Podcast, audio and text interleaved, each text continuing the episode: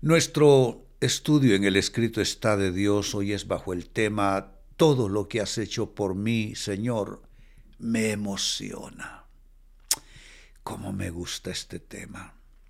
Surge así de la lectura del libro de Salmos capítulo 92 versos 4 y 5. Dice, Todo lo que has hecho por mí, Señor, me emociona. Canto de alegría por todo lo que has hecho. Oh Señor, qué grandes son tus obras y qué profundos son tus pensamientos. Me gusta esta escritura, amados hermanos, porque hay gente que no se goza en las cosas de Dios. Se echan en los brazos de la depresión, se entregan en las redes de la preocupación, de los temores, pero sabe, es que es una decisión de cada persona cada día. ¿En brazos de quién nos vamos a, ir?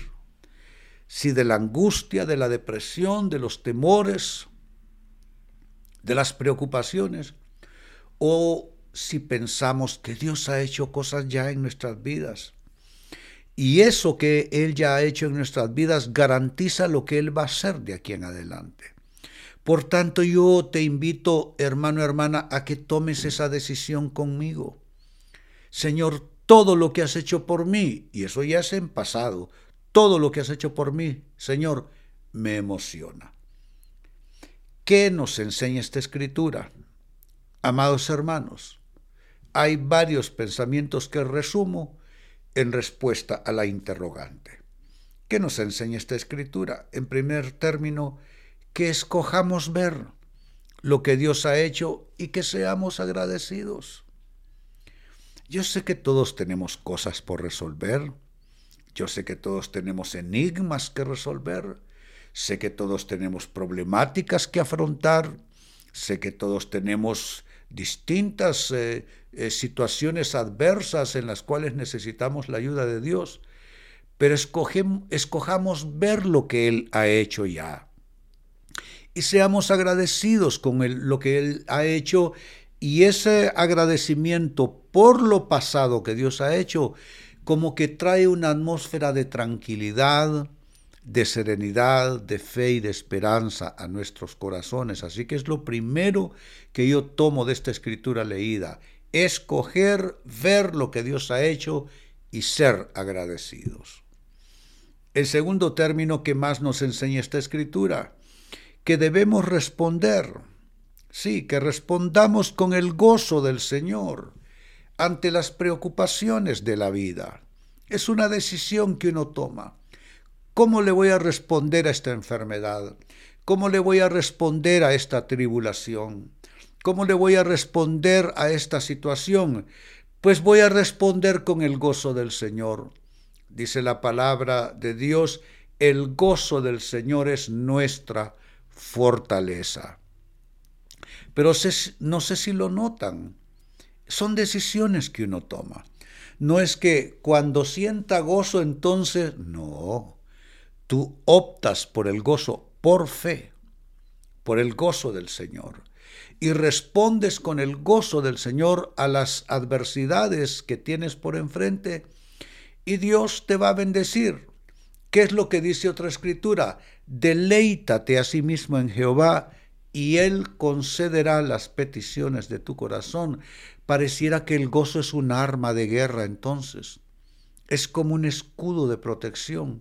Optar por el gozo del Señor en vez de la preocupación. O sea que tú puedes clamar a Dios desde la angustia, sí. Puedes clamar a Dios desde la preocupación, también. Pero ¿por qué no clamas a Dios desde el gozo?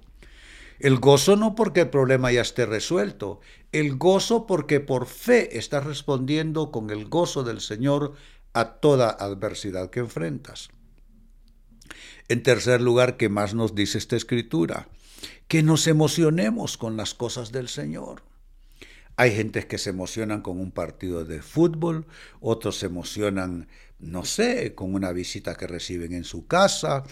Eh, pues Gózate y emocionate por todo lo que te parezca bueno, pero ¿por qué no te emocionas con las cosas de Dios?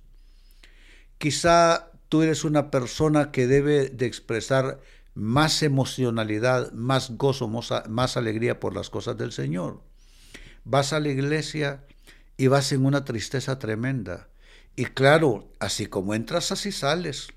Pero si tú en las puertas de la iglesia dices, yo me voy a gozar en el Señor, y no solo en las puertas de la iglesia, en las puertas de la adversidad, en las puertas del hospital, de la clínica médica, del abogado, del banco, en fin. Tú dices, yo voy a cruzar estos umbrales con el gozo del Señor y me voy a emocionar pensando que Dios me va a bendecir. Él te va a bendecir entonces. ¿Qué más nos enseña esta escritura? Que valoremos las grandes obras de Dios y los profundos pensamientos suyos. Así terminó diciendo el verso 5 del texto leído, Oh Señor, qué grandes son tus obras y qué profundos son tus pensamientos. ¿Y cómo son los pensamientos de Dios? Dice por medio del profeta Jeremías, He aquí yo sé los pensamientos que tengo acerca de ustedes, dice el Señor, pensamientos de bien y no de mal para darles un futuro y una esperanza. Y quiero cerrar leyendo esta misma escritura, Salmos 92, versos 4 y 5, en la clásica Reina Valera 1960. Dice, por cuanto me has alegrado, oh Jehová, con tus obras, en las obras de tus manos me gozo. Pero qué poderoso. Lo leo de nuevo. Por cuanto me has alegrado, oh Jehová, con tus obras, en las obras de tus manos me gozo. Es una decisión. Verso 5. Cuán grandes son tus obras, oh Jehová, muy profundos son tus pensamientos. Y si tú estás recibiendo esta palabra y esta palabra te está trayendo alivio y esta palabra te está trayendo paz y esta palabra está serenando tu corazón y tu espíritu, alza tus manos conmigo y pongamos el sello de fe diciendo, lo recibo de Dios, lo recibo de Dios, lo recibo de Dios en el nombre de Jesús. Amén y amén. Y al recibir esto y al responder con gozo al Señor, estamos repeliendo todo espíritu de preocupación, de angustia y de temor en el nombre de Jesús. Amén.